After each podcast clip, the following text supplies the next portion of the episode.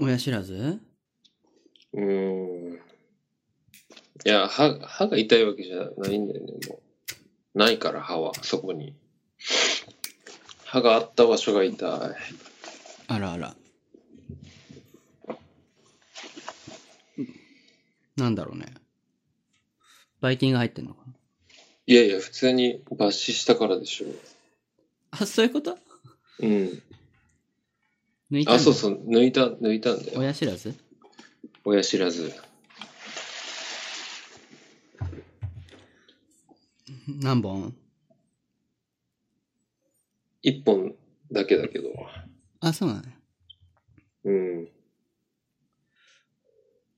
まだ抜いたことないんだよな。最悪だよ。そんなにうそんん。そんな痛いんや。まあ、楽しくはないよ ね。親知らず抜くの。いや僕もね、3本ぐらい抜かないといけないんだけどな。虫歯とかじゃないんでしょ、別に。虫歯のやつもあるよ。いや、虫歯にはなってないと思う。まだ入ってないああ、そういうやつね。ただ、なんか横に生えてるみたいで、はいはい。横背景。横から押す系だから、痛い時もあるんだけど、まああ、あ、やだね。割と収まるから。あ、そうん。まだいっかと思って、 放置してんだけど、まあやんないといけないね。う。まあ、痛くなってからでいいんじゃない痛くなってからじゃないといかんでしょ。うーん。そうね。うん。俺、痛くなったから行ったもん。一回行ったんですよ。はい。これ横から生えてるんで、砕いてからやらないとダメですねって言われて。うんうん。えー歯を砕くってことそそんなことするんだう。。二つに砕いてから一個一個取るみたいな。うん。え、歯茎切りましょうとか言われんかった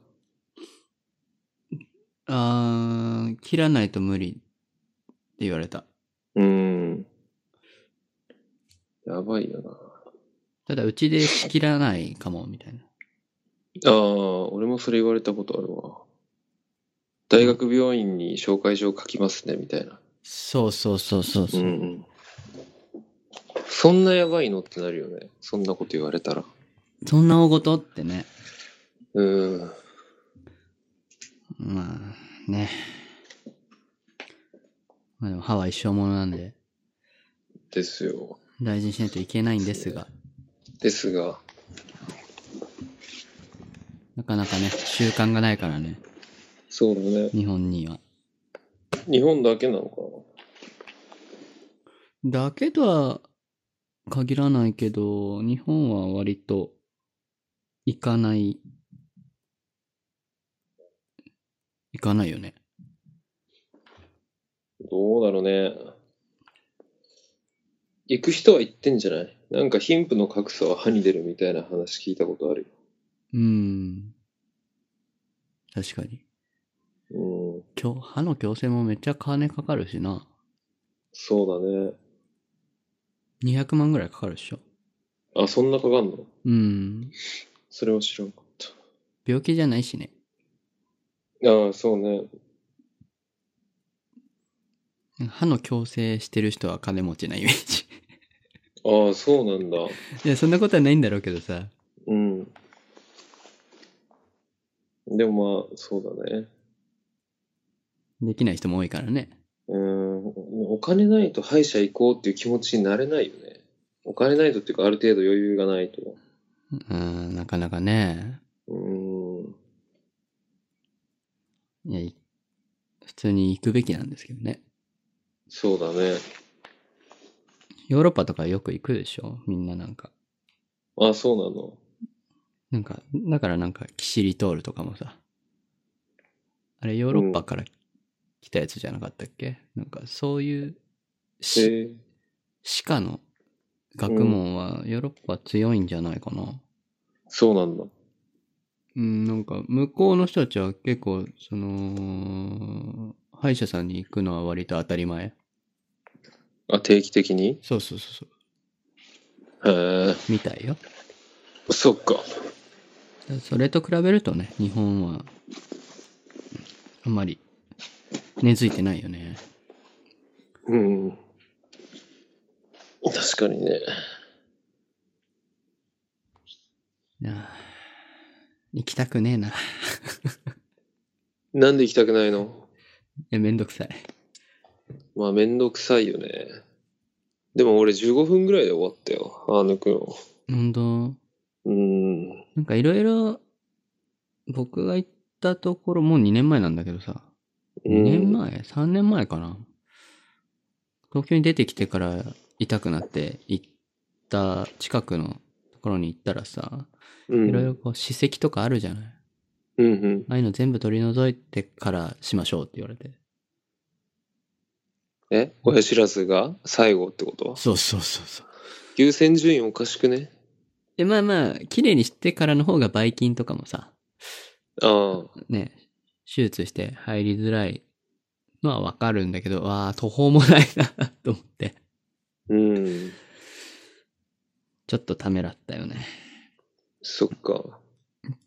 で、運悪く、す行き始めた頃にインフルエンザにかかって、行くタイミング失って行かなくなってしまったんなで。るほど。 うんうん。いや、よっぽどこう強いきっかけないと歯医者とかいかんよね。なあ、ほんとそれ。うん。行かないといけないんですけどね。うん行っといで。予約取ったらいいよ。せやな。うん。どっかある近くに歯医者。近く、いやあると思うけど探したことないな。あ、ほんと。うん。ま、どうなんかな。会社の近くとかの方がいいのかな。土日とか多そう。んそうね。家の近くだと、なかなかね。うん。歯医者はないか。あると思うけど、夜までやってるとかない一瞬。そしたらもうあ土そう日しか行けないし、うん。まあできれば昼間の方がいいからね。あ、そうん。余裕持ってね。やるならね。う。うん。でも平日の夜やってくれてるのめっちゃありがたいよやってんのな。やってるよあほん。と俺がい行ったとこは平日の夜、9時まで受付だったかな。結構遅くまでやってるんだね。うん。うーん。まあそういうとこもあるんだな。うん。今あるみたいね。うーん。探してみよう。うん、行ってみて。あと歯じゃないんだけど、 ままた健康の話になるけど、うん。いやさ最近なんか片頭痛がひどくて、あ、嘘。なんでかね。うーん、ま気圧とかもあるのかな。いやもう、ほんとね、動けない。頭痛いい時うん。動けないぐらい痛いのはやばいな。ガンガンガンガンしててさ。うん。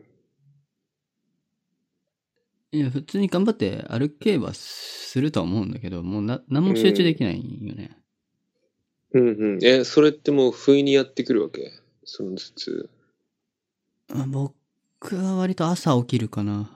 朝に、あー朝起きたらなんか、めっちゃ痛い。はあ。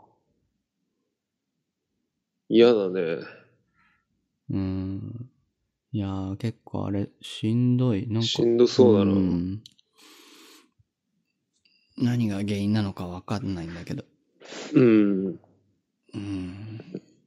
まあ、結局、血管の膨張とか、多分そういうのがあるから、気圧の人もいるし、まあ、ストレスの人もいるし、まあ、いろいろあるみたいだけど、うん。血管の膨張だったらさ、タバコ吸えば治るんじゃないの収縮してうん。確かに。いや、関係ないや ろ。関係、関係あるんじゃあなるいのかな ある、あるんかなあると思うよ。いやーでもな、突発的に来るからね。なんなんすかね。風邪とかそういうのじゃなく、かん突発的に来るから、うん。困ってます、最近。困りますね、それはう。ん。そういうことない頭。痛薬。いや、頭痛俺全然頭痛はない。あ、本当。いや、頭痛薬飲むんだけど、あんまり引かなくてさ。うーん。大体引くんだけど、ひどい時はうん全然。全然治んない。あ、そううなんだ。ん。なんかそういうのある健康的最近は。歯以外は割と。超健康なんじゃないかな。健康いや、第ごめん。一だよう。嘘だ。嘘ついた。もうタバコをやめたくてしょうがないよ、最近。どうしたのどうしたんだろうね。いや、ずーっとタバコやめたいなと思いながら、3年ぐらい経ってる気がするけど、もう禁煙外来行こうって思ってる今。どうなんだろうね、禁煙外来。わかんないけど、禁煙外来でダメだったらもうダメじゃないっていうところまで来てますね、俺は。うん。うん。そうね。うん。禁煙外来ね。あれ、一禁煙外回、来一回失敗すると一年間いけないんだよね。あ、そうなんだ。なんかそういう制限があったと思う。まあ、一年後またいけるんだけど、うーん。最初からなんじゃないかな。マジか。多分。なんかそういうの読んだ気がする。うーん。何すんだろうね。飲み薬もらえるらしいよ。うーん。なん、なんなんだろう。何を、何の薬なんだろうな。ニコチンとタオルが入ってんじゃないそっちの方が危なくね。もろ体内に吸収するやつ。うん。どうなんですかね。わからんけどね。うん。そうですか。ああ、そうだ。水泳の話はい。したんだっけしてないしてない。小ノートに上がってたけど、どうしたんだろうと思って。そうそう、あのープール行ったんすよ。はい。市がやってるやつ。市営プール市営市民プールうん市民プール。行ったことある鹿児島市民プール。もちろん水泳部ですから。めちゃくちゃいいじゃん、あそこ。あー、新しくなってからは行ったことないんだ。あ、そうなんだ。僕の頃はまだめっちゃいいんですよ古かったから。そっかそっか。何が50メートルプールとかすごい良くて。うーん。綺麗、綺麗ってことね。うんうん。綺麗で人いないっていう。あ、人いないんだ。人あんまいないね。最近最近。あれ、今さ、50メートルプール屋内なんでしょ屋内だよ。え、屋外の時代があったのむしろ。うん、あの綺麗になる前屋外だったよ。マジか。そうそうそうそう。大会とかでよく行ってたけど。ああ、そうなんだ。今、ちょっとしたジャグジーみたいなのもあるよ。ええいいね。うん。大人の人も結構多い。大人の人しかいないね、50メートルの方には。あー。年齢制限なかったかな、あれ。あ、そうなんだ。まあ、十、十何歳とかだと思うけど。うんああ。子供たちは25メートルの方にいるっぽいけど、 25も屋内屋あ、内。全部屋内なんだ。うええん。いいないいよ。泳いだけど、やっぱね、水っていいなーって思いました。魚になりましたうん。魚になったね。どういう。監視員が、 うん。 監視員がずっと見てるじゃん。はい。こいつやべえやつだなみたいな目で見られてる気がして。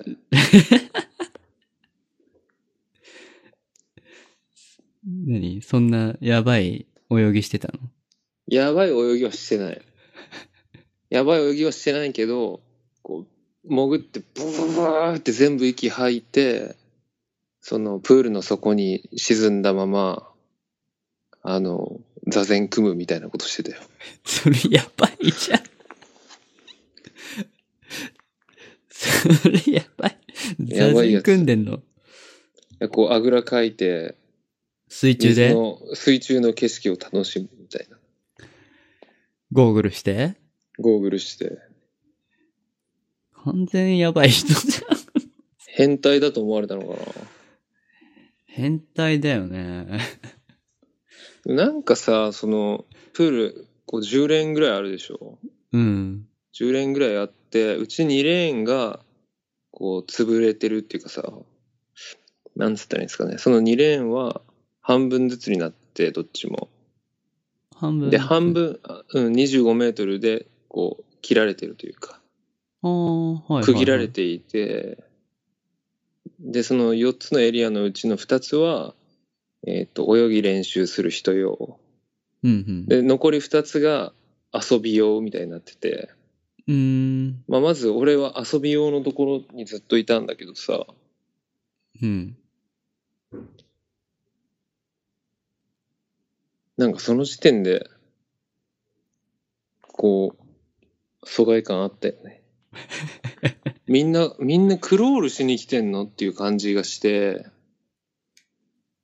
こうひたすら泳いでるみたいなみんな。大抵の人はそうだね。そうだよね。で、俺はひたすらジャブジャブしてるみたいなさ。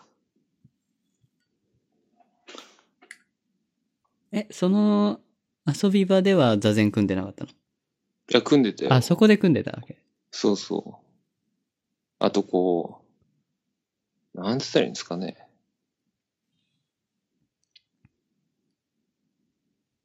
深いとこにこうバーって潜って、で、鼻つまんで、くるって上向いて水面見るみたいな。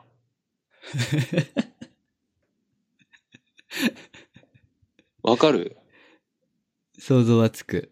水面見るやつ超楽しいんだよね。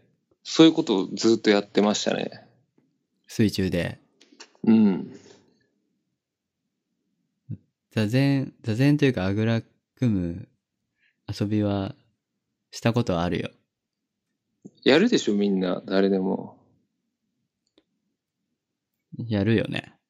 やるよ。やるけど、し、シエプールでやったことないな。まあ確かにね。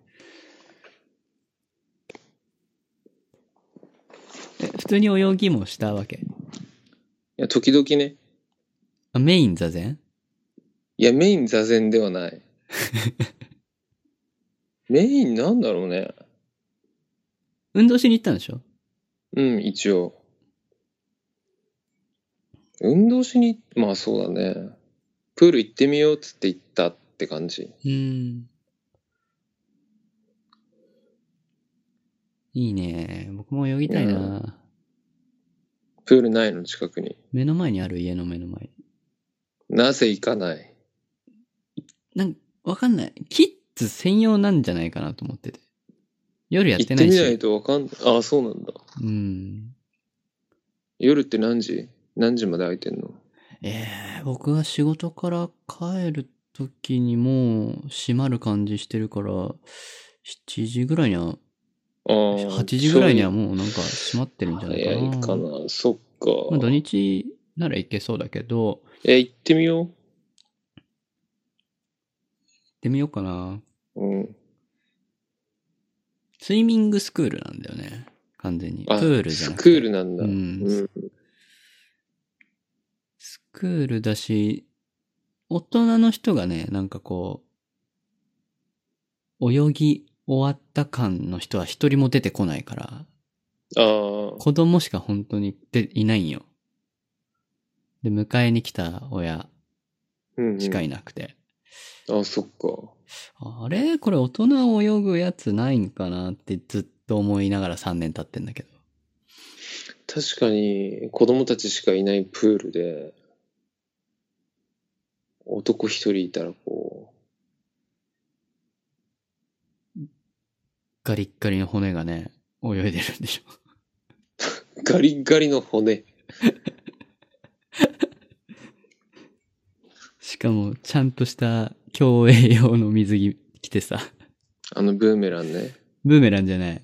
ブーメランじゃなスいパのッツ。あ、スパッツ。うん。スピードとか書いてあるやつ。そうそうそうそう。僕はアリーナ派だったけど、うんうんアリーナで、あの、ゴムのさ、うん。うん。あの、よく、ね、テレビで出るあの、ゴムキャップ。はいはいはい。真っ白速そなうなゴやムつキねャップで、あの、食い込むゴーグル。ゴムえの、食い込むゴーグルとゴムがないかあんのあの、ゴム、えっと、ゴーグルってさ、目、目に当てる部分ってゴムになってるじゃん。なんか、あの、うん。小学生とかつけるやつ。うん。あの、プロはみんなそれつけてないから、それが何つけてんのつけてるっていうか、その、ゴムの部分ないんよ。もうプラスチックやね。プラスチックオンリーってことそう。それが目痛に、え じゃん、そんなの目。に食食い込むんですよ。痛えじゃん。それでやるのが普通。え、じゃあみんな我慢しながらやってるわけ、そ れいや、で。痛くはないよ。え、でもこう、ガーってなるんでしょなんていうか、まあまあまあ、め、うん。めり込む。めり込みやせんけど、なんか。 メリコ。いや、嫌だ、俺そんなの嫌だよ。ぜひ、目玉がくり抜けるほどではないけど、うんあるのね。うん。そうそうそうそう。それで泳いでたらやばいっしょ。骨が。まあ、何らかのあだ名はつけられるだろうね。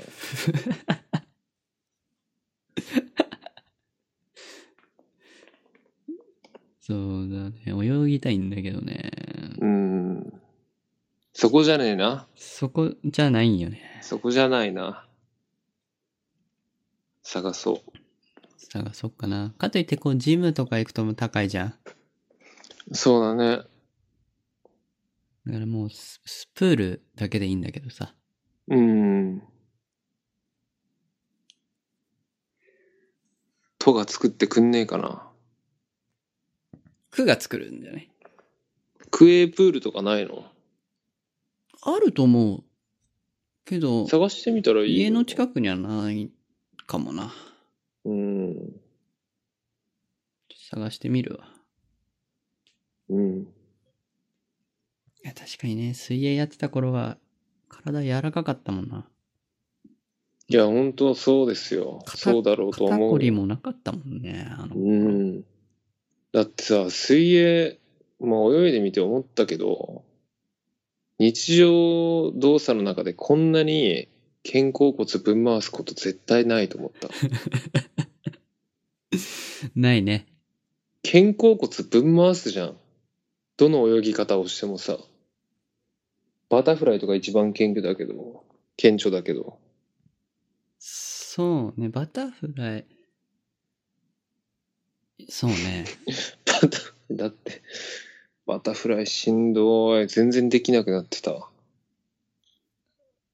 バタフライはきついよなきついよねあ。れね、背筋が重要だからさ、やっあぱ背あ。筋なをんでわざわざ鍛えとかんとこんな、 なんでわざわざこんな、バカみたいな動きで泳がないといけないんだろうって気持ちになるよね。苦痛だよね、あれね。苦痛だよね。しかも足ドルフィンでしょうん。 意味わかんない。平泳ぎが一番楽だわ、やっぱり。平泳ぎはね、一番きついんです。ああ、そうん。う俺一実は。番楽だけどな。どういう泳ぎしてます足は。どういうお、足足の動かし方。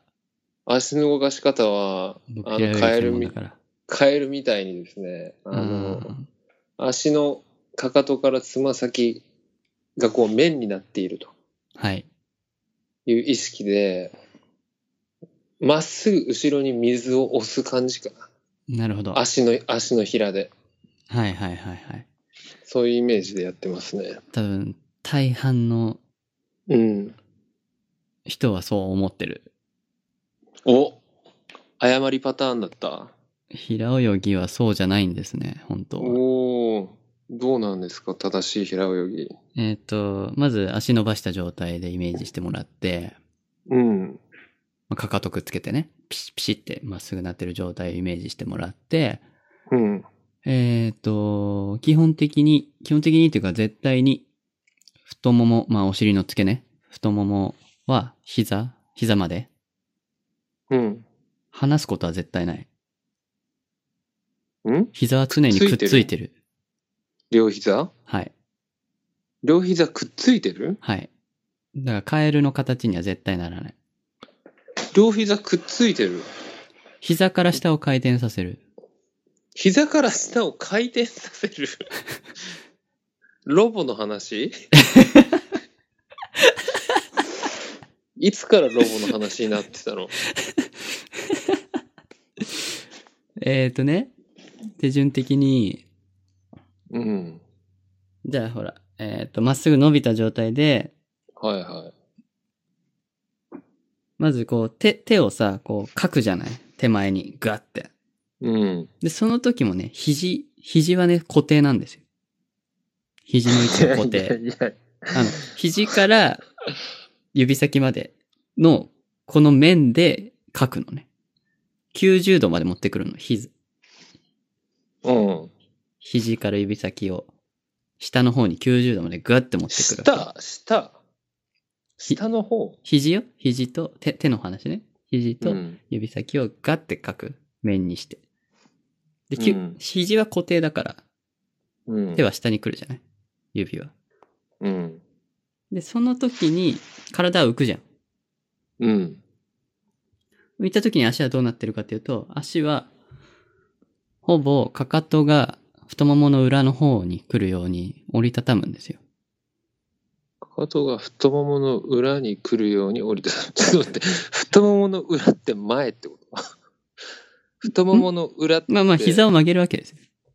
うん。うん両足。うん。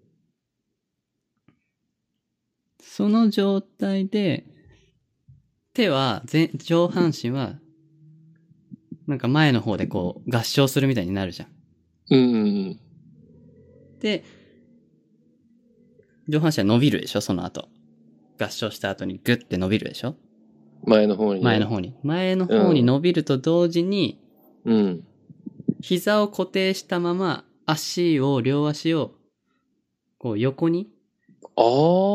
横に持って、今わかった。横に持ってって、またピシッてこう、かかとが、かかとがくっつく。両足の。へえ。でそれでこん伸なびちるっ。ちゃい動作なのそ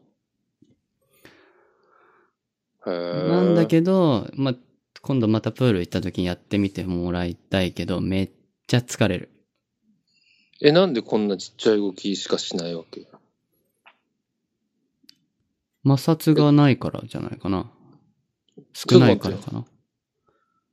これきつい方の平泳ぎなんじゃないのこれがでも一番推進力生 むああ、選手がやるやつか、これ。そで、変えるスタイルは、楽だけど遅いってことう。全然進まない。うーん。あのー足で書いたところで、足の面は、たかが知れるからさ、そこでは推進力生まれないから、うん。膝から下の面を全部使う。うーん。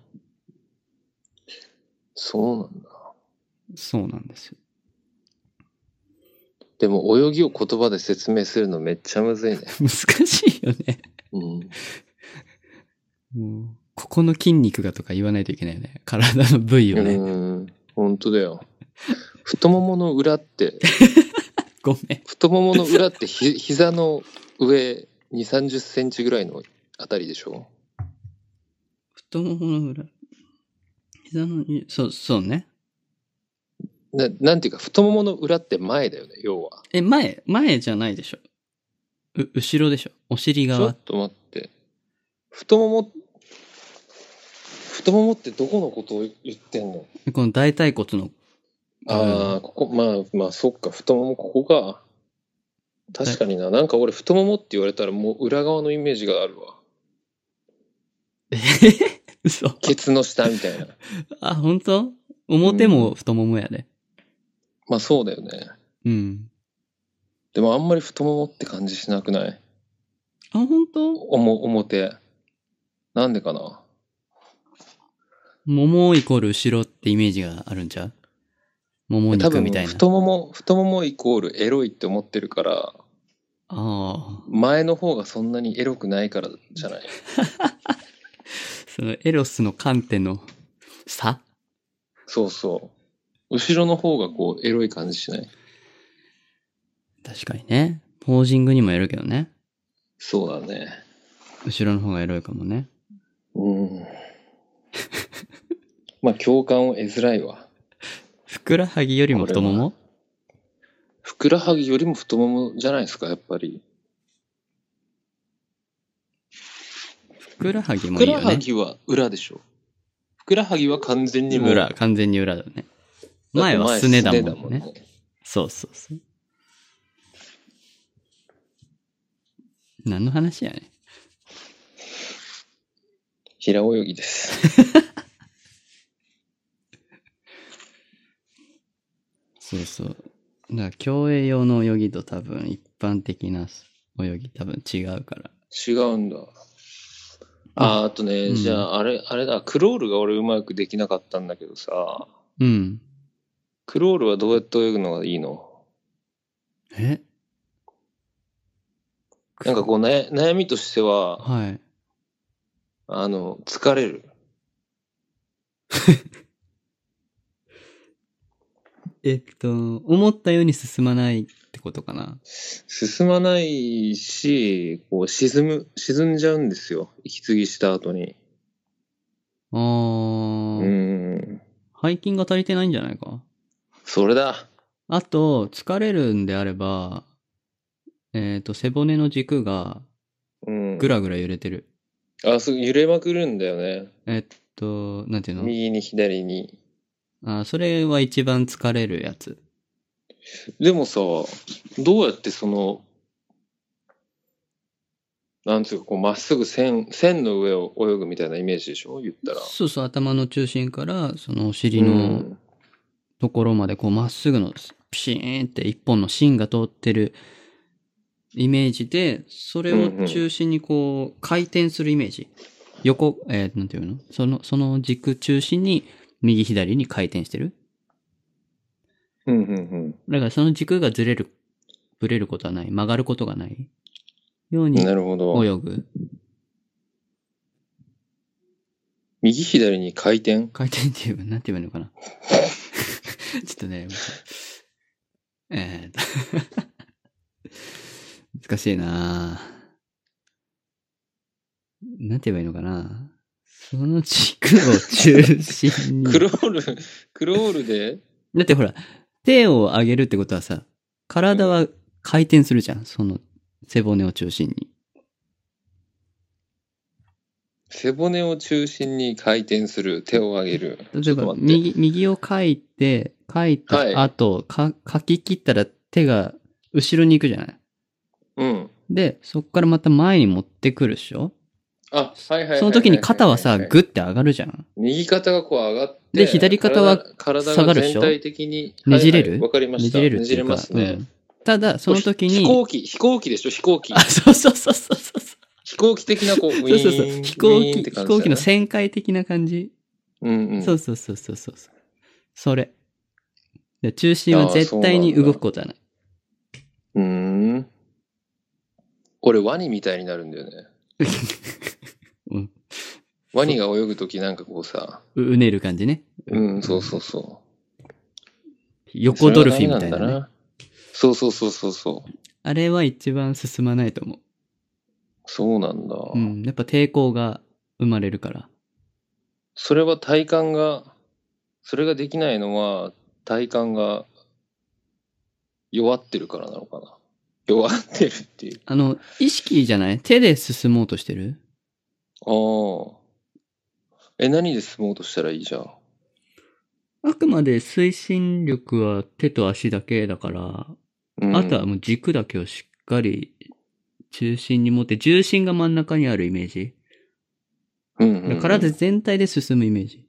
あー手で進もうと思っちゃいけない。あー、手で進もうと思ってたかも。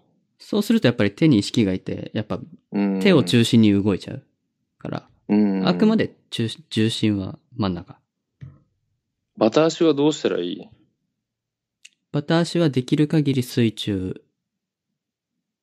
ああ、あの、ああんまりバタ足を、なんていうの、あの、水しぶきを上げないあー、バシャバシャしない方がいいの。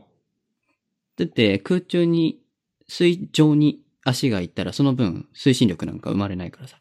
空気を蹴ってるだけだかそうだら。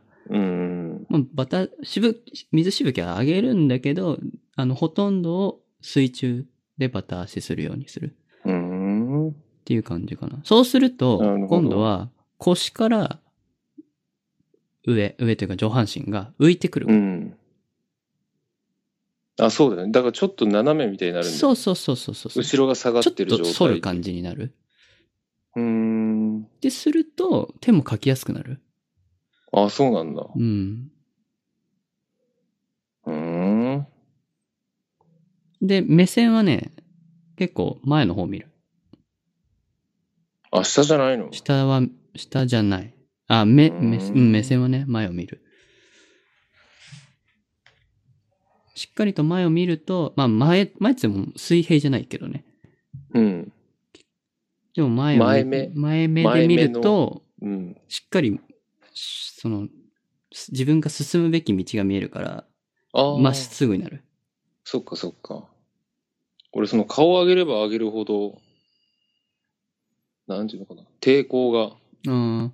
抵抗が生まれるから良くないのかと思ってたわ。顔だけ上げると抵抗生まれるんだけど、さっき言ったように、うん体がちょっと反る形になると自然に上がるから。うーん。そそうすると目線も上がるから、自動的うんうに。ん。必然的にね。なるほどね。って考えるとむ難しいね。一個一個考えるとね。そうだね。まあ多分全部忘れるんだろうけど。水の中入っちゃうと。い指導したいわ。や、でも本当そうだよ。体動かしながら考えるの難しいっすね。難しいねう。ん、一個意識 したら一個ダメになるもんな。そうね。ドラムと一緒だな。お、 おう名言が出そうな感じしてたよ、今。ちょっと待って待って。いや、だってドラムもそうじゃんドラムもやっぱこう、 ?4 本あるわけじゃない体。の軸を動かさずに、そう。右と左にこう、回転するイメージで叩くもんね。 そう。いや、そうじ ゃない。どういう状況なんだよ、それって。だってさ、うん。ドラムもグラングランになったり、こう、右足バスドラだけ力入れるというか、そっちに重心かかってもダメだしさ。うん。やっぱり軸は背中というか背骨だからね。うん。でもまあ、ドラム、ほんといろんな人いるじゃん。もう、ジンボさんみたいにさ、ピシーってなってる。うん。もう、目線も動かしませんみたいな人もいれば、カシクラさんみたいに、猫背みたいな人もいるじゃん。あの、村上ポンタ周一みたいな。ポンタさん、そんな。まっすぐしてるけど、どんなだった。うん。猫背は猫背だよね。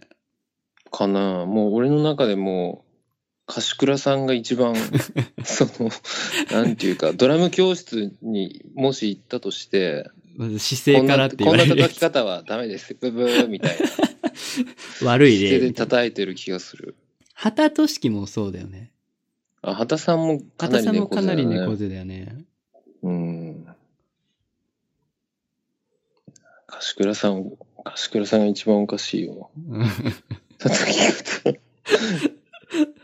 スティックも絶対、そんなに短く持ったらダメですって言われそうな持ち方してる もん そうそうそう。そうね。的なねまあ水泳とドラマは同じだってことだね体感的にね。うんえ、他はなんかやったのいや、もう、何もやってないね。背泳ぎとか。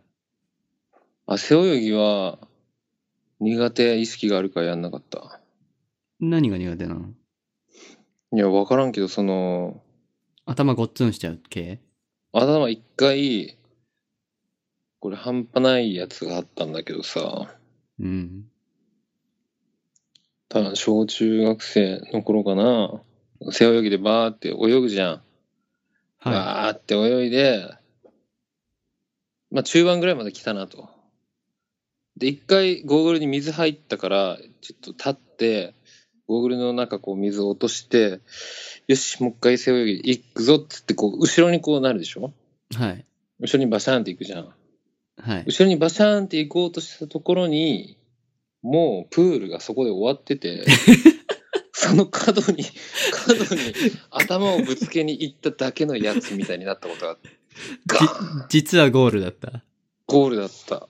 もうそれが、じゃああれか、あの、残り5メートルの旗見えてなかったのか。そうだね。見えてなかったんだろう ね。あれ強烈だったわ。そういうのもあって。背泳ぎはもう別にしたくないですね。背泳ぎは苦手だったなうん。楽しくなくないあー無心にはなれるけどね。あ、ほんと。あのさ、俺背泳ぎだけじゃなくて、こう、海とか行った時にみんなよくやるやつあるでしょ体の力抜いて、あ、ぷかぷか浮くやつ。ぷかぷか浮くやつ。あれができないのよ。浮けないってことで怖い、怖いから体に力が入ってさ、ああ、沈んじゃうん浮だ。かないんだよ。そうそ怖いんだ。もう上向くのが怖いんだ。う。上向くの怖いね。ああ、よっぽどだね。よっぽどなトラウマだね。。そうだね。あ、トラウマとかじゃなくて、上向くのが怖いのは、鼻に水が入るのが嫌すぎるっていうだけなんだけど そこか。うん。なるほど。まあでも海はまた違うもんな。そうね。海は怖い。海は怖いよね。まあ波来るしね。そあといろいろいるしな、海。う。クラゲもいるしね。クラゲいるし。海蛇もいるしね。うん。目に見えないやつが一番嫌だな。プランクトンってことそうそう。なんかバクテリアとかさ。ミジンコいっぱい、 吸吸引してるでしょ。吸引してるかもしれないじゃん。 そういうのを考えるのが一番嫌だ。意外とそこセンシティブなんだね。うん。あとこう、めちゃくちゃ気持ち悪い生き物が足で今踏んじゃったと思ったら、海藻でしたとかが嫌だ。そうね。うん。海ね。あの、一回、小学、何年生だったかな ?5 年生の時に、うん。えっ、と、3、3、4年生の担任の先生が沖永良部に転勤になって、おおで、もう、すごいみんなに好かれてた先生だったから、ー。うん。なんか、今思うと不思議だけど、みんなで、その、もう、もう5年生になるとほら、クラス替えで、バラバラになるんだけど、うん。その3、4年のメンバーで、2組に分かれて、沖永良部まで行ったもんね、みんなで。それ、すごいね。うん、今思うとすごい。で、学校違うんよ、当いい然な。。うん。まあね、沖永良部に2つ小学校があったかな。和泊小っていう小学校があって、うんそこまで遊びに行ったもんね。だからえそ40れ人はクラスだから20人ずつとか。うん。夏休みを利用してみたいな感じ。もちろんもちろん。子供たちだけで企画したのそれ。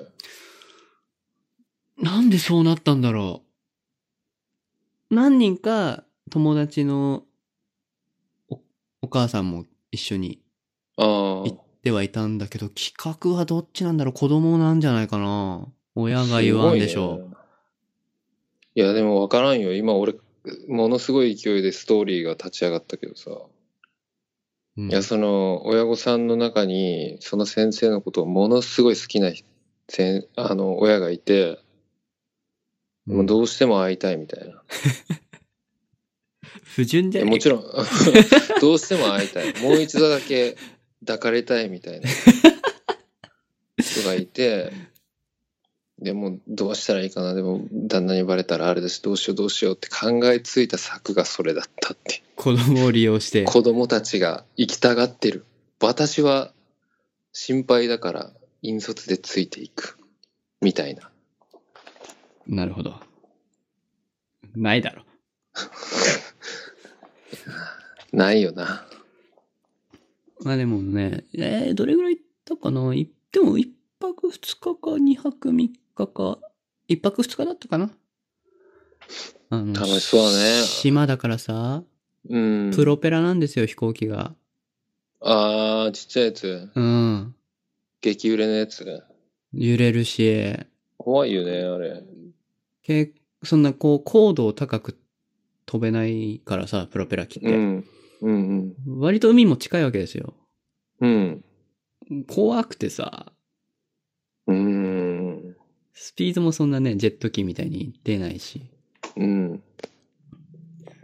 で、着いて、もう初めての島。あ、初島が沖永良部だった。そう、初島だったんですよ。へえで島に着いてみん、南国の島に着いてさ、夏に。うんうん。うわ、めっちゃ暑いな、サトウキビ畑いっぱいあるみたいな。あ、そうなんだ。信号機、島に2つしかないっていう。やばいね。そう、空港の近くとね、なんか、ほんのちょっとした、こう、露店が並ぶしような地域にう1んう個ん。のみ。すげえな。で、先生が小学校にいて、小学校の方まで行ったらさ、にあうの、ん校庭の中心に、あの、ガジュマルの木があってさ、中心に中心に。危なそうだな。いやいや、全然そんなことないよ。サッカーするときとか、どうすんの超絶狭いからね、校庭も。ああ、もうサッカーとかしない、そもそも。しまあ、みんな木登りしてるしね。木登り。木登りか。危険はないよ。うーん、始まるね。で、神様がいるんでしょ始まる。そうなのって聞いたよ。チュラさんで言ってたよ。 本当ガジュマルの木には神様が住んでますって。うん琉球的には神様が、まあ、い宿ってんのかな。うん。んでで、そうね、ちょこっとこう、島一周、2時間ぐらいで一周できるからさ、一周して、はあ。で、見たことない土なんだよ、島の土って赤土なんだけどさ、うん。全部真っ赤なの、土が。うーん。で、サトウキビばっかこう、ブワーって生えてて。うんうんで、その日何したのかななんかご飯食べて、遊んで寝たと思うんだけど、次の日、海に行ってさ、うん。おお、来ましたね、ついに。あれですよ、初めての太平洋ですよ。東シナ海かなちょっと待って、沖永良部ってどこにあるんだっけ奄美大島の隣。奄美大島ってどこにあるんだっけえうん沖いや縄よ枕り、崎、枕崎はわかる。 枕崎は、枕崎はわかる。枕崎はだって島じゃないじゃん。枕崎からまっすぐ南に向かったところぐらいだと考えたらいいそうだね。沖縄寄りだね、ほぼ。沖縄より。うん、沖縄の方が近いね。はあはあ。それは何と比較してんの鹿児島から沖の距離。縄と枕崎。枕崎。あ、沖縄の方に近いんだ。近いというか、ほぼ沖縄。もう沖縄。うんうん。じゃあ沖縄の風景を想像すればいいのか。 の、もっと狭い島。うん。で、2時間で一周できるってことは桜島の倍ぐらいしかないってことだよね。倍、倍もあんのかなそんなレベルですか。うん、そんなレベル。小さい、本当に。ああ。で、まあ、海に行きました。うん。海って別になんかビーチみたいな感じじゃないよ、もうなんか。は浜というかなっていうか。うん、自然のうん。砂浜がちょこっとあって。で、うん。えーっと、まあ一応泳げるぐらいの深さのうん。海がちょっとこう、あるわけですよ。もうそこはもうね、ほんとエメラルドグリーン。色が、海のいい色が。ね。いいね。で、泳ぐんだけど、うん。ウニがいたりさ、危ね普通にウニがね、あのほら、水槽とかでさ、は針をこうんう、ひくひく動かしながらさ、え。はいはい。動いてるじゃないあれ、あれが普通に自然に、いるわけ。危ないね。まあ、まあ、触らなければ別にね。え、踏んだら超痛いじゃん、そんなん。いや、その、す地面、地面っていうかその、海底にいるわけじゃない。その、なんていうか。海底にいるわけゃじゃないんだ。こう、岩とかがあるじゃない岩とかの隙間にピュッて入ってたりするから。あ別にそんな、踏むとかはないかな。あ、なるほど。で、海蛇もふにゅふにゅふにゅって泳いでるわけ。ふにゅふにゅふにゅふにゅって。うんすごいな。とか、ナマコとかも普通にいるし、熱帯魚が泳いでんだよ。あ、それは俺沖縄で見たね。太陽が泳いでんの。ネオンテトラとかさ、エンゼルフィッシュとかと一緒に泳ぐわけ。超綺麗だよね。もう感動。うん。海蛇を目の前で見るのとか怖かったけど、おーと思ったもんね。怖いよな。怖いよね。海蛇なんかさ、見てたら変な気持ちになってこない。なんでこいつ泳げん、泳いでてんのみたい なさ。しかも結構早い。うんうん。すごいよね、あのドルおフィかン。しいよな。うん。彼らもね、横ドルフィンだもんね。ワニみたいに。ヨドルフィンだね、完全に。もう、なんつうの紐。そうそうそうそうそう。紐がひょろひょろしているみたいな感じだもんね。そう。で、で、えーっと、ちょっとこう、沖までは行かないんだけど、ちょっとうん。歩けるのよ。なんていうかな。その泳げるスペースがくぼんでて、ちょっと岩がこう、せり出てるというかさ、おお沖うん沖の方に行くと。はあ、はあ。でも、どれぐらい膝下ぐらいまでの水深しかない岩場うなの。ん。でそこをあー歩いて行けるんだけど、沖の方まで。うんうん。途中から、途中からっていうか、そっからね、断崖絶壁になってるわけ。その、海の中で。それは本当に危ないやつだね。本当に、その岩の、岩場を、歩ける岩場を越えた瞬間に、真っ青な海なの。もう、太平洋なの。超怖え。もう、だから本当に真っ暗闇なのよね。 下がそんな全く深見えいなんいだ、。いきなり。そう。うんだからそっからもう、そこら辺って大陸だなっていうじゃん。あ、そんな名前がついて東シるんですナか海。東シナ海は大陸だなの海じゃないいや、わかんない。棚なんだ。えーっとね、ん大陸棚ってのは、だいたいこう、水深200メートルぐらいの、うん。海的には浅いじゃん。大そうなのかな。海的に。海的に考えると浅い。うんうんうん。だけど、大東シナ海はそういう大陸棚が広がってるから、うんうん。そんな低く、たその深いわけじゃないはずだけども、やっぱりさ、 うん。やっぱり太平洋だから、うん。もうやっぱ波のい感じも急に変わるし、だそうなんだ。うんそこはもうちょっと近づけなかった。いやー、本当だね。多分飲まれたらもさようなう、ら。さよならだったと思う。怖っ。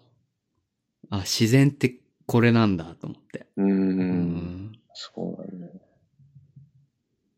鹿児島とかね、ちょろいもんね。金鹿庫児島湾とかのね。海金港湾は湾だしな。湾だよ。それでもね、溺れる人とかもいるしな。なそうだね。流される人もいるから、危危。ないいけど、いやもう、太平洋、もう火じゃなかっそうだね。だって金港湾は小学生が遠泳するやろ。た。そうそうそうそうそう。泳ぎ切るもんね。桜島まで。泳げちゃうもんね。うん。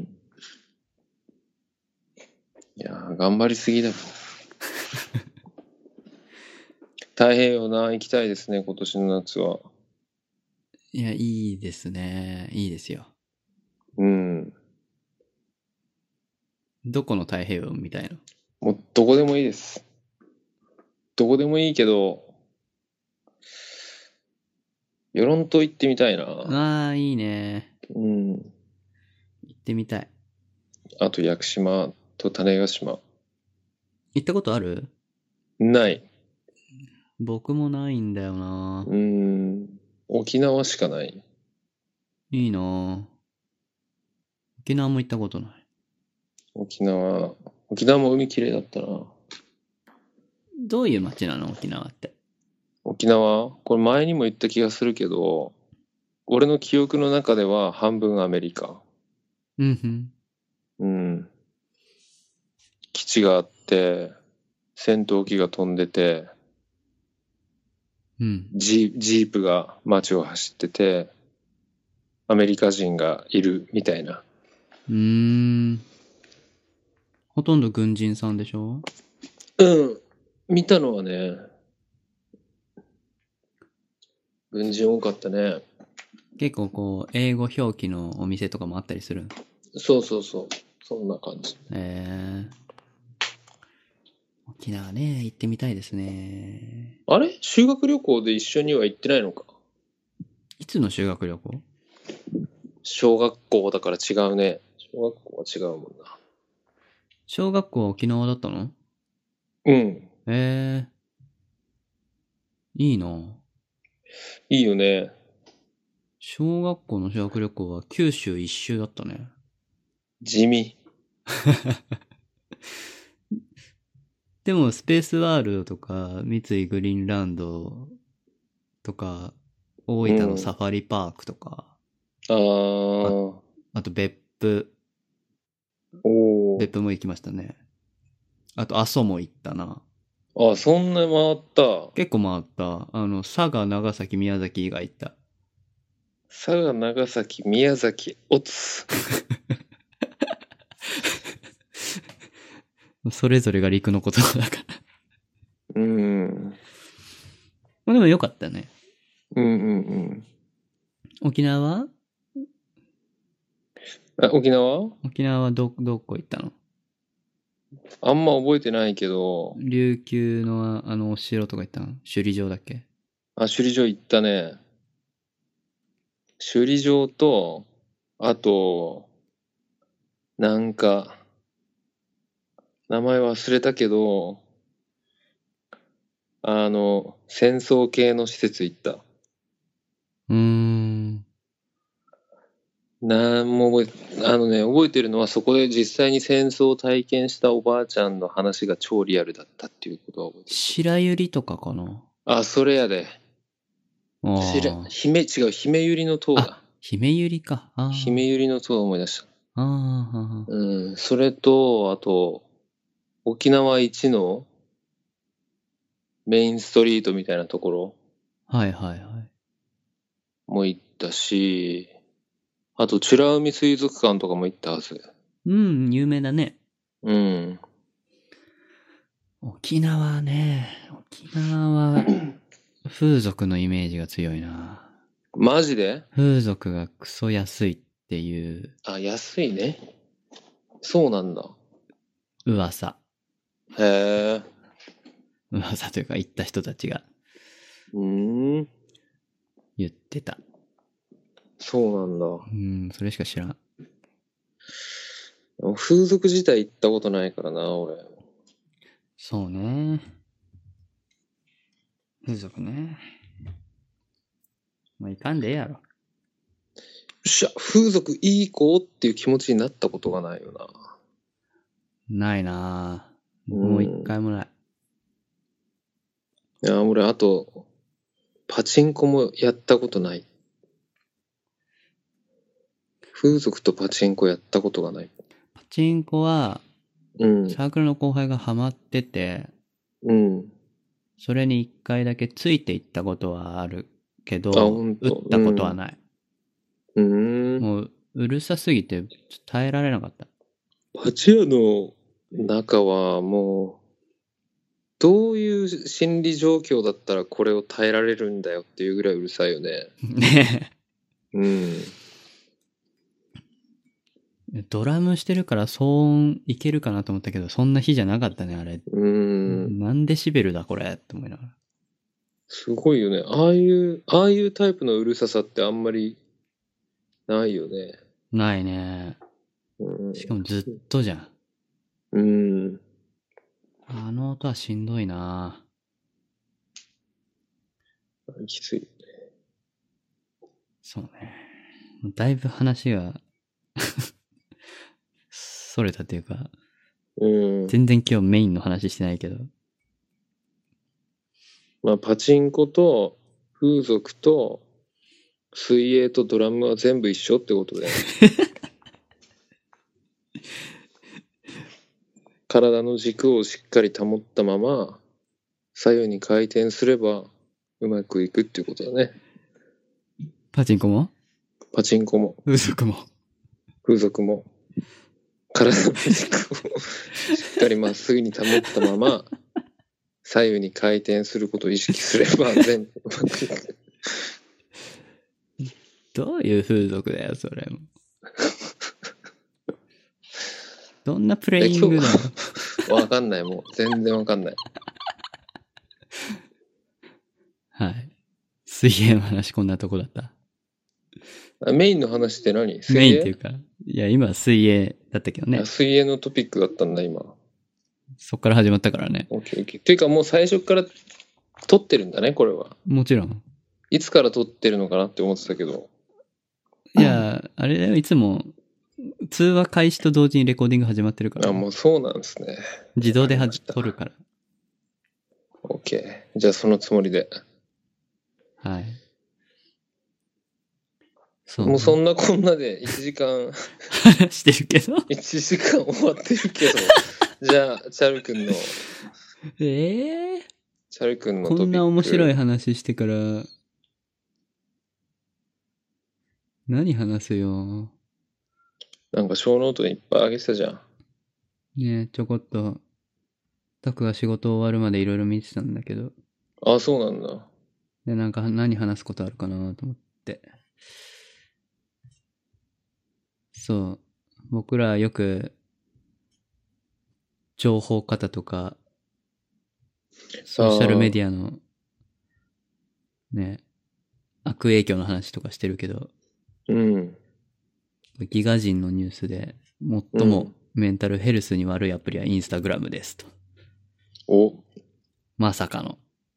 その根拠はなんて書いてある根拠はね、うーん、えーっと、インスタグラムが若い女性に与えるネガティブな影響が顕著ですと。うん。で、えーっと、まあそもそもどういうことを調査したかっていうと、ソーシャルメディアのアプリが若者の抱える不安、うつ、自己認識、ボディイメージなどにどのような影響を与えるかを調べましたと。うん。で、その最も人々にポジティブな影響を与えるのは YouTube ですと。はい、で、最もネガティブな影響を与えているのが Instagram であることが判明しました。うん。で、インスタグラムはユーザーが自分に対して抱くボディイメージや睡眠パターン、FOMO、FOMO、取り残されることへの不安恐怖っていうのを、うん FA FOMO っていうみたいだけど、うん。まあそれがネガティブなイメージを与えるとレポートには記されています。うん。で、インスタグラムに載せられている写真に写る体は、フィルターがかけられ、完璧に見えるように編集されているものですが、女の子たちがそれらを見ることで、自分たちの体が十分でないと感じやすいのです。そうですね。で、まあ、インスタグラムに続き、スナップチャット、Facebook、Twitter も若い人のメンタルヘルスにネガティブな影響を与えることが判明しており、ポジティブな影響を与えるとされたのは YouTube のみとなりました。うん。うん。ということらしい。なんで YouTube はポジティブだっていう判断に至ったんですかね。ね、そこについては、あまり書かれてないんだが、 YouTube からお金もらって書いた記事なのかなどうだろうこれはイギリスが調査した、イギリスの、そういう、 リポート会社なのかなうん。うんがやったみたいだけども。うん。でも確かにさ、インスタとか見てるとさ、うん。みんなおしゃれな写真あげるじゃん。そうね。おしゃれ、おしゃれか、かわいいか、かっこいいか、センスいいか、美味しそうか、綺麗か、みたいなさ、うん。そういうのばっ、ばっかりってことじゃないけど、多いじゃん、そういう写真が。まあね、いい写真ばかりだよね、うん大体。そうだからもうめちゃくちゃ、くだらない写真とか、それなんで撮ったんだよみたいな写真ばっかりあげるアカウント作ろっかなって時々思うよね。別に。うん。そこまでしてあげるいや、あげ ない。熱意はない。そう、熱意はないですけど。まあでも確かに、綺麗なものばっかり見てると、こう、自分がそうじゃない時に、うんうん劣等感とか、なんかそういうのを感じるのかもしれないな、ストレスをね。少なからそうず。ねなんかこう、自分の気づいてないところでいろいろ植え付けられていそうだよね。うん。うんだから、なんていうんですかね、こう、さっきの女の子のボディイメージの例で言ったらさ、う本ん当はもうちょっとぷよぷよしてるのに、フォトショーとか、もっと簡単なアプリとかで、ウエストをこうキュッとくびれ、くびれみたいにしてさ、それアップされた写真があって、それにめちゃくちゃライクとかがついてると、ああ、やっぱこうなんないと人気者になれないのかな。もっと痩せないとダメなんだ、みたいなことになったりするんだろうね、きっとね。うん。そうね。うん。最近、最近あんまりインスタ見てないな。 俺はもうアプリ消したけどね、 あ、いや。あ、いや。早かったわ。いや、絵が投稿されないなと思ってたら、やっぱりそうだったの。ん消したな。もう絵も描いてない。だろうと思った。うん。すよ。あんまり、うん、なんか前は結構、ん何ヶ月か前は結構見てたんだけど、日うん。々。もうなんかどんどん頻度が減ってきたな、最近。ねで見ちゃうけどね、俺は。アプリないけど。ああ、気になって。なんか、でもなんで見ちゃうのかな何を気にするんだろうな。あのね、なん、なんだろう。可愛い子が写真あげてないかなとかかな。うんほんあの、いや、ごめん。やっぱ違うかも。目的ないかもしんないね。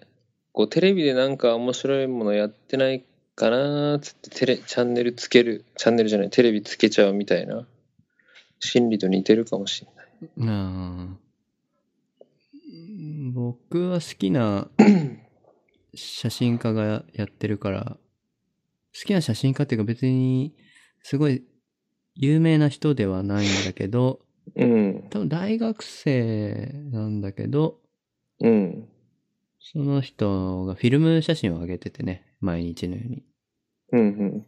その絵が綺麗だから、それを見てたりする。え、なんで人都市じゃなくて。 N 玉木っていう。あ、玉木うん。それえ都市、都市くんの親友の人じゃないかな。あ、多分関係ないと思う。関係ないか。 N アンダーバー玉木うーん。って人がいてね。21歳かな。若いね。で、その彼女さん、その彼の彼女さんをね、いつも写真に上げてんだけどさ、フィルムで。うんうん。綺麗だなと思いながら。なんかこう、日常を撮ってたりするんだよね。うーん。えー、俺それ多分、としくんの、奥田圭さんとか出てこないたまに。あ、出てくる K かも、。 K 奥田。うん。 K 奥田の旦那が、としっていう人なんだけど。あ、そうなのうん。あ、じゃあその人なのかないや、そそうなの、のかなとしが、よくその、玉木をあげてるよ。あ、玉そう木。、玉木の写真を上げてると思う。え、メガネのボサボサした感じの玉木さん玉木さん。あ、でもちょっと21って言ったら年違うかもな。やっぱ別人かも。都市は、あれっしょ、トト SH1 みたいなアカウンあトっしょそんな、そんなやつですね。それとは別よ。うんうん。まあでも、たまにこう、福田圭さんとかと撮ってたりするから、うん。でもつながりある人なんだけど、そうなんだ。そうそうそうそう。いやー、綺麗なフィルム写真撮るなと思って。うん。そういうのはね、いいよね。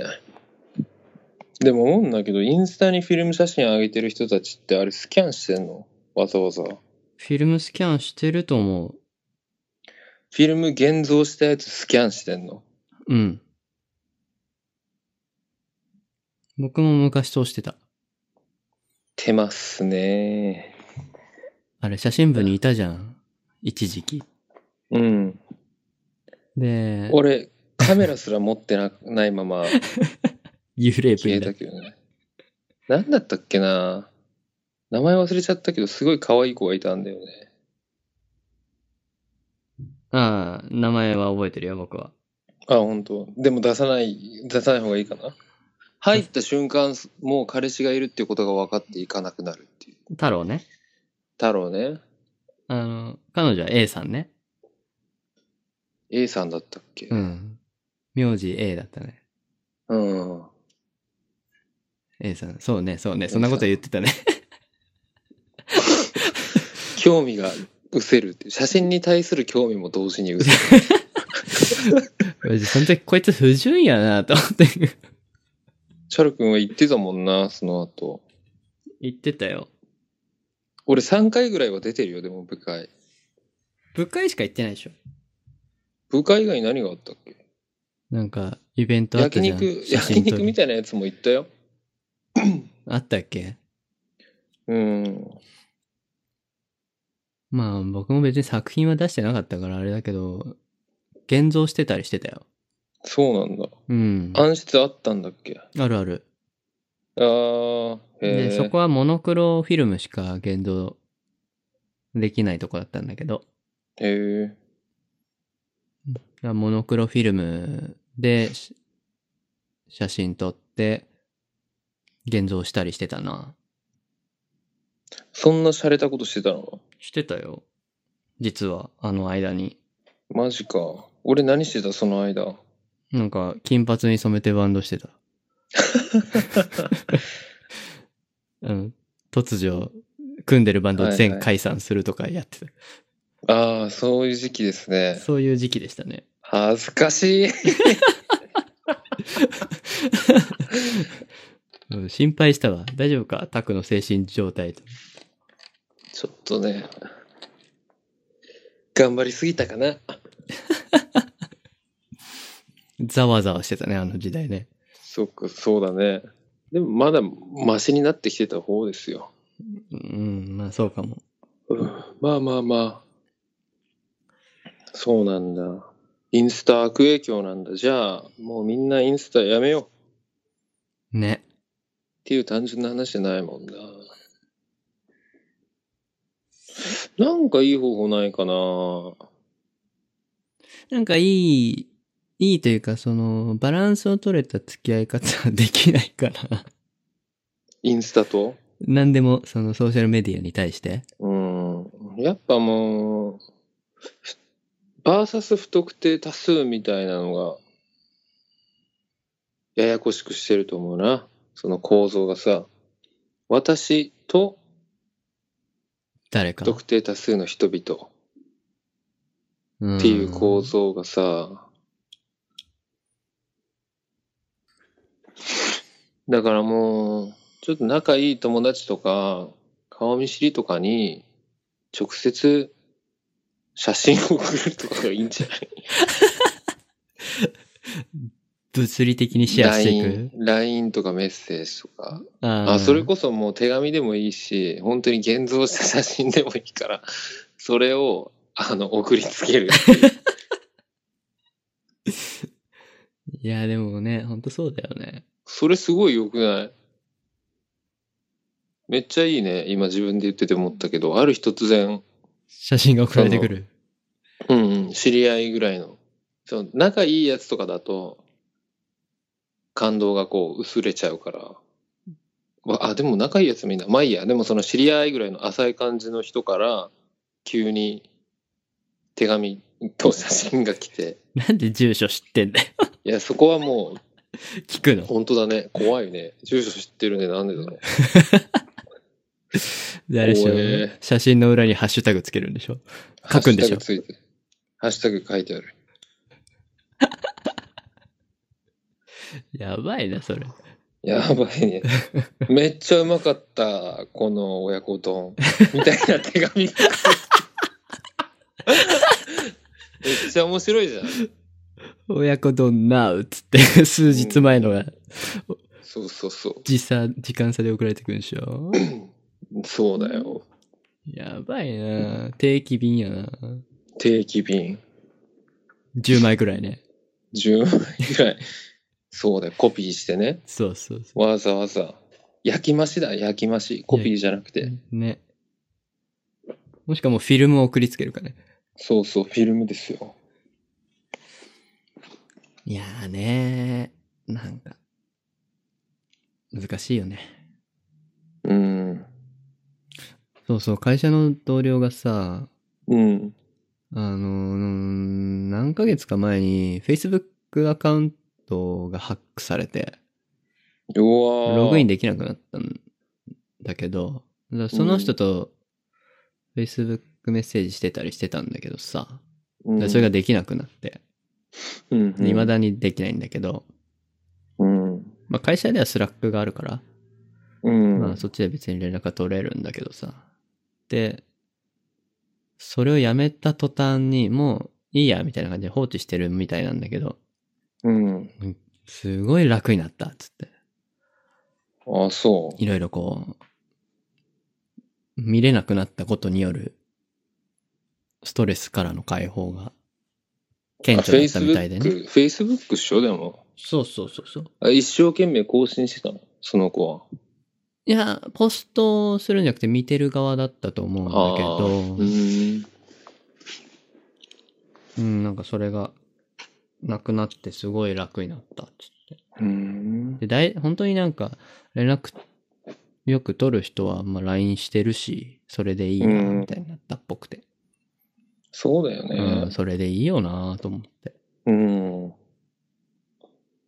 もうフェイスブックに関しては、なんつうんですかね、ネット上の免許証ぐらいにしか思ってないよ、俺。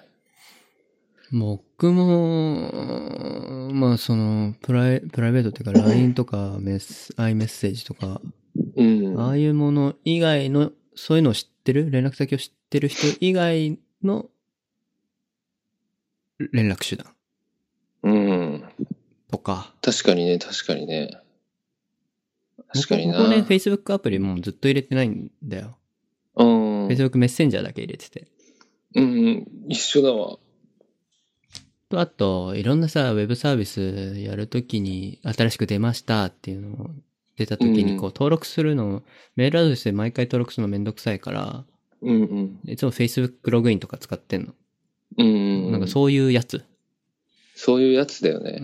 として今 Facebook ははも使ってるかな。うん。あんまり見ない。気づいたらなんか何人か結婚してたりとかさ、するんだけああど。、うんそう。 Facebook うね。ん、全然そういう Facebook からの情報は入ってこなくなって楽になったな、そういえば。うん。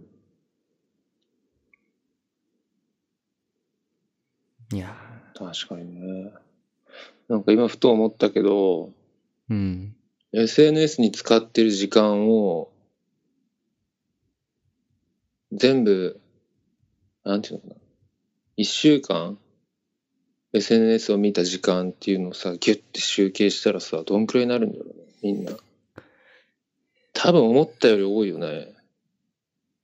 自分が思ってるより多いんじゃないかな。多分一日行くんじゃない一日いくいきそうな気がするよね。行く人は余裕で一日超えるだろうね。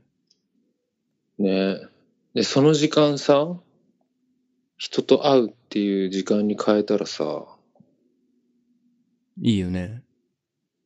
良さそまあ一日、その一回にじゃあ8時間ぐらい一緒にいるってなっても3人に会えるわけじゃん。う。うん、そうだよね。いいよね。いいかもしんねえ。そっちの方がいいよな。うん。健康的ですよ。文化的だし。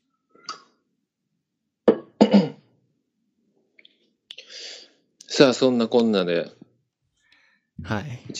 そろそろ、いつもの、あれですけど、そろそろ、こんくらいの時間喋ったらそろそろかな、みたいな時間になりつつありますけど、どうですかどうですか俺はもう、そうね。なんか、あった方は面白いこと。なんかあったかなまあいろいろ、テックの話でいろいろあったんだけど も、うん。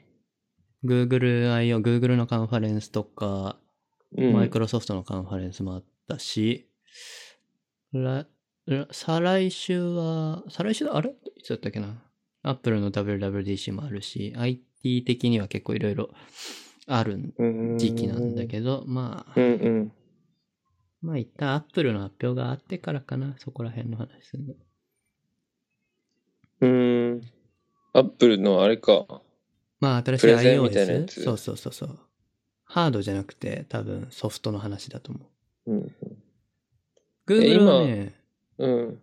Google ホームで、あの前、ほら、Amazon エコーって話したじゃん。Amazon、その、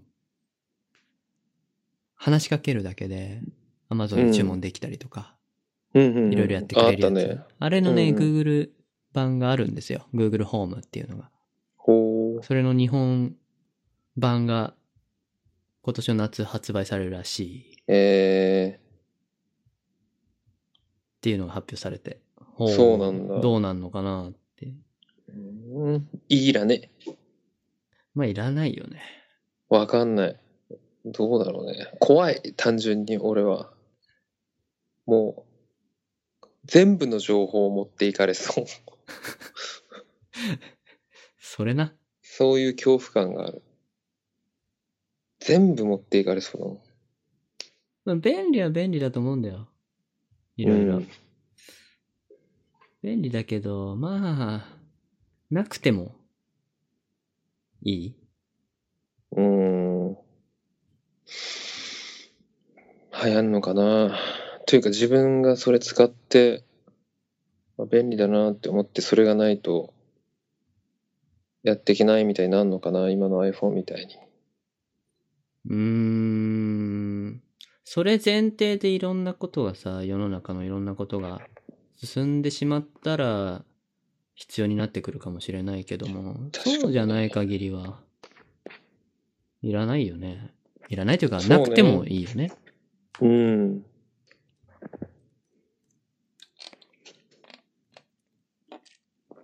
まあどうなんでしょう。まあちょっと、まあ発売もされてないから、日本では普及するかもわかんないし、そっかそっか。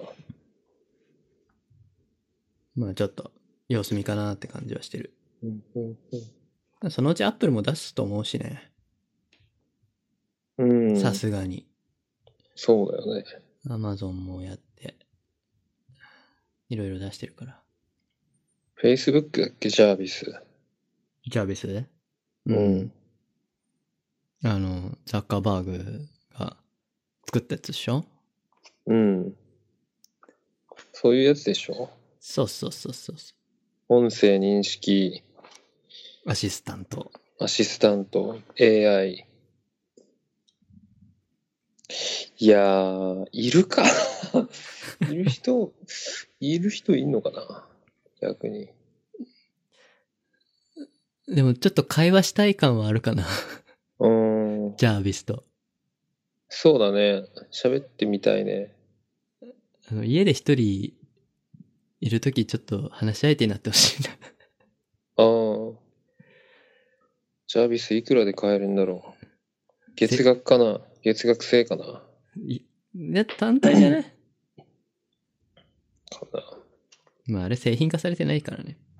うん、そうなんだ。あれはあくまでザッカーバーグが家で使うようで作ったから。あー。別に Facebook として作ってるわけじゃないからね。うんうん。あ、そうなんだ。そうそうそうそう。まあどうなるんでしょうね。うん。あとさ、うんち。らってこう、さっきいろいろ見てたときに、す坂道のアポロンが実写化するっていうのが出てたんだけど、うん。どうなんだろう、これ。わからんけど、演技と音楽的能力がないと無理やろ。あのアニメは。ね。でピアノが全然弾けないやつが主人公とかやったらもうその時点で終わるからね。センタロウのドラムとか叩けるキャストいないでしょ。いないんじゃないかな。マジのドラマはでも少ないと思う。あそこまでできる人。若手で。うん。あんなジャズをしっかり叩ける人いないよ。うん。いや、ほでも本当にやるんだったらオーディションしてほしいね。でも決まってるよ。あ、そうなんだ。キャストがキャストうん。誰センタロウ役は誰だあ、でもみんなは分かってないのかな全員はまだ公表されてなさそう。うん。誰だこれは、あの、えっ、ー、と、誰だっけトランペット役うん。お兄さんいるじゃん。うん純一さんうん。まあ見てないからわかんないけどね。それ、ディーン・フジオカあ、そうなんだ。が出トラるンらペしッいト吹けんのかなそこら辺の描写どうすんだろうと思って。 ?CG かな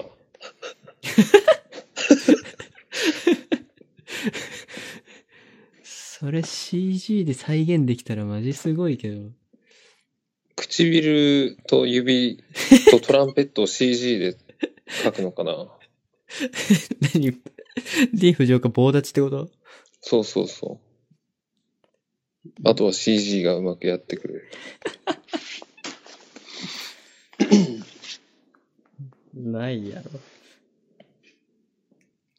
まあ、どうなのかな。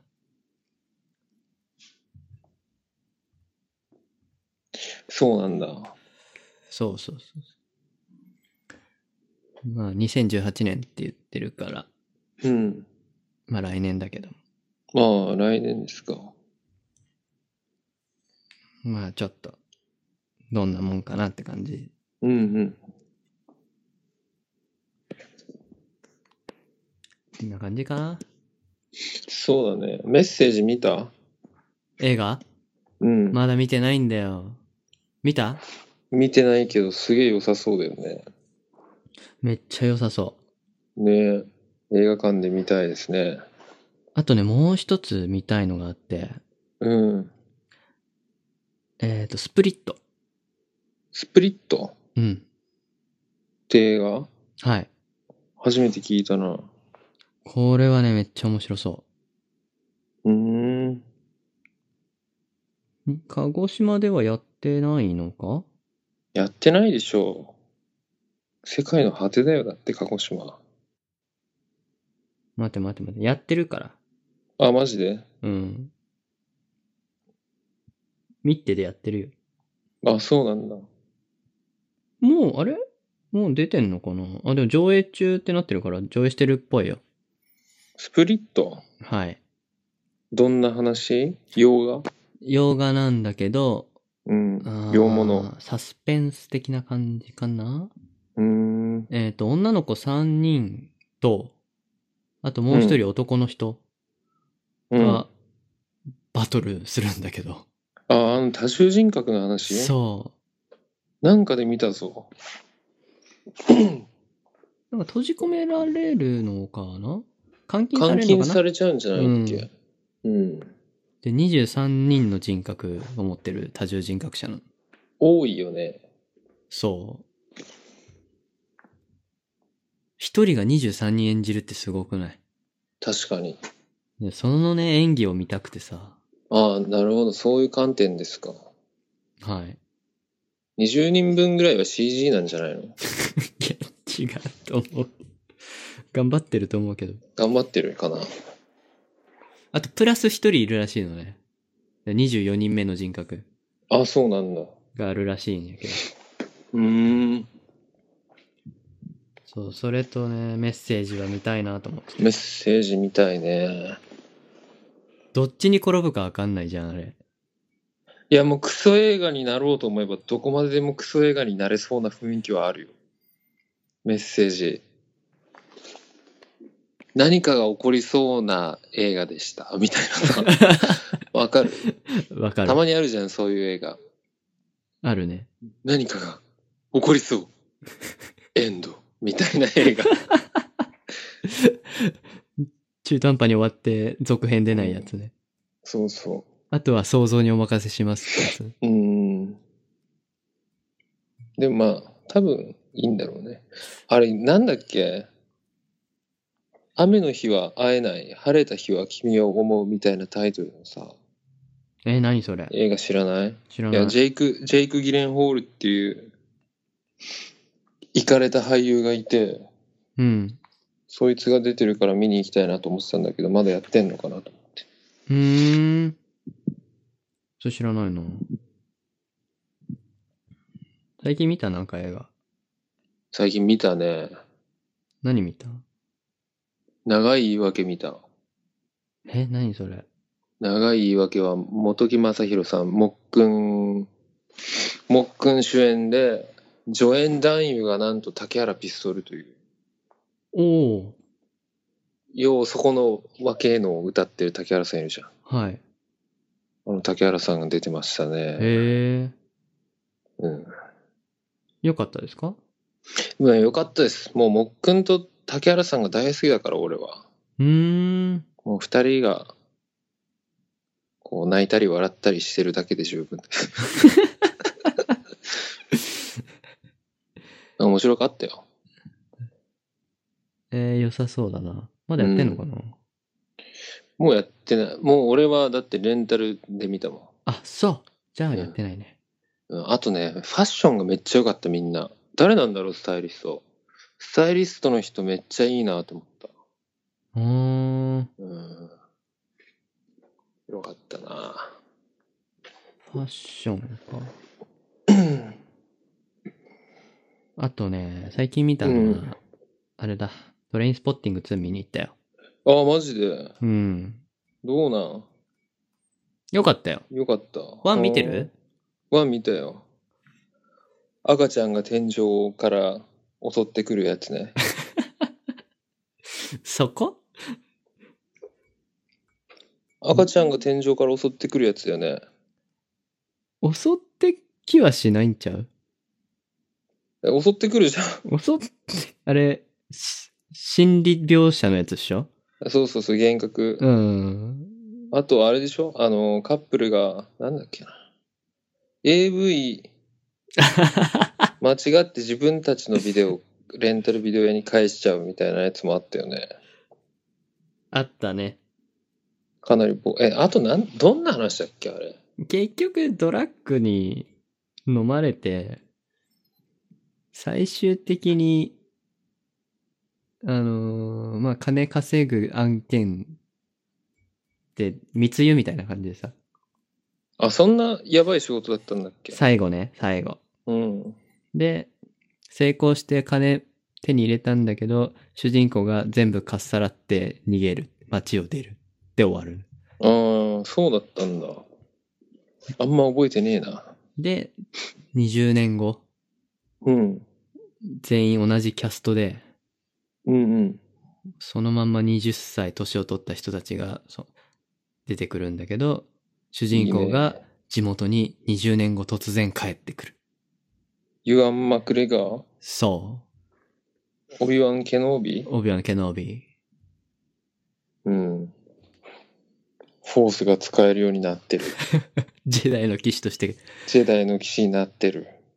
帰ってきたね。帰ってきたんだ。あ、いい話でしたよ。本当。うん。いい話っていうか、うん。うん。面白かった。うーん。みんな年取ったなーと思いながら。ああ、そうかもね。20年前の映画なんだ。そうね。うん。7歳とか じゃん。我々。我々、小学生です。小学生だよね。まあ良かったです。うーん。そんな感じうん。映画の話楽しいね。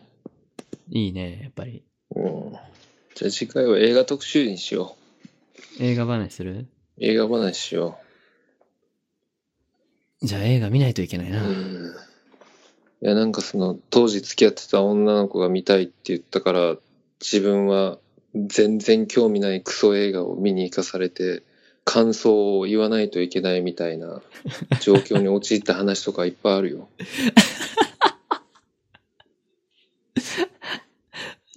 はいはいはいはい。いろいろね、昔の、うん。昔こういう映画好きだったとか、そういう話したいね。ああ、確かに変わってるかもね、趣味。あの頃これめっちゃ面白かったっていうやつとか、うんうんうんうんうん。懐かし話したいね。懐かし話もしたいね。うんいや、いいねいいね。映画の話しよ OK。う。OK? そしたら、そろそろ、お後がよろしいようで。よろしいようで。では、バイバーイ。タイミングが、悪タイい。ミングが、じゃあね。バイ。